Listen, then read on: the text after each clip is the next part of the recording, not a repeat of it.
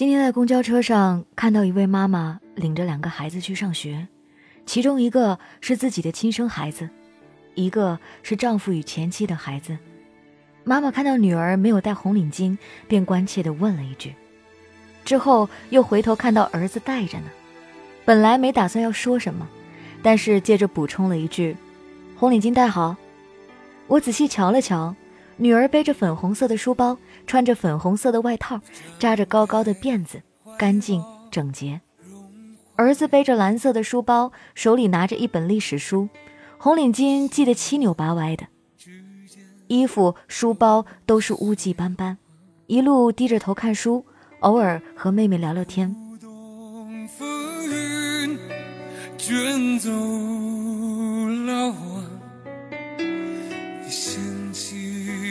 公交车上人挤人，快到站了，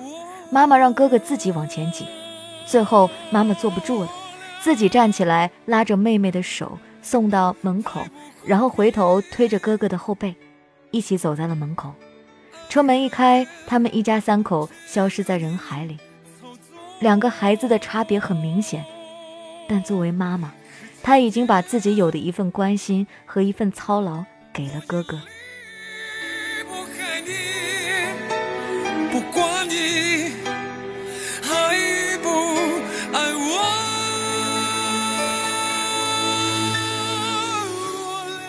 任何事情都不可能绝对的平等，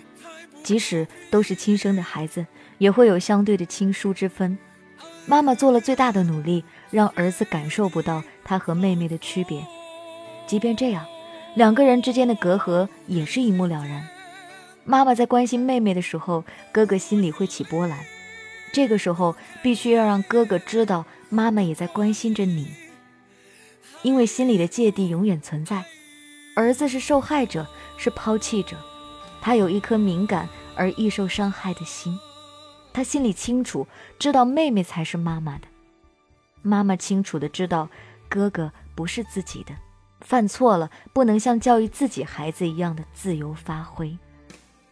但作为儿子，应该感激一个有在乎你的妈妈，作为妈妈应该欢喜自己拥有的儿子，因为天下之大。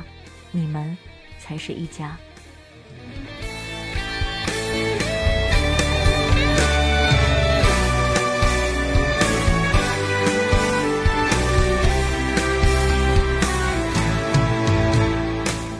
感谢这位朋友分享他的凡人故事，非常非常的短暂，可能就是一点点他在路上的感想，可是我却觉得他表达了一种另外的思想。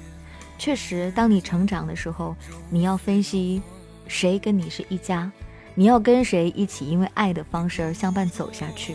我之前在某一些节目里说过，我说我并不迷信血缘的关系，但是我相信爱，只要有爱，大家都能彼此相携下去。而就像你说的，有一些人他自己会给自己设计很多的隔阂，他会觉得为什么要这样来说我呢？如果是亲生的，他一定不会这么对我。这都是自己给自己加的难度，真的很不容易。用一份爱去点亮别人的心，这真的是一件不容易的事情。但是我想，因为有爱，家庭才能过得更和谐，才能相伴的走下去。有一个愿意对你不离不弃的家人，就已经是很值得珍惜的一件事情了。希望这个天下的隔阂都能少一点，希望我们都很用力、很用力爱那个想爱的人。感谢本期的智囊团幺幺，想要给我投稿，可以添加 DJ 白雪的微信订阅号，上面能够加到我的微信，跟我建立一个联系，把你想说的话告诉我。感谢你的收听，这就是今天的故事，明天继续来给你讲故事。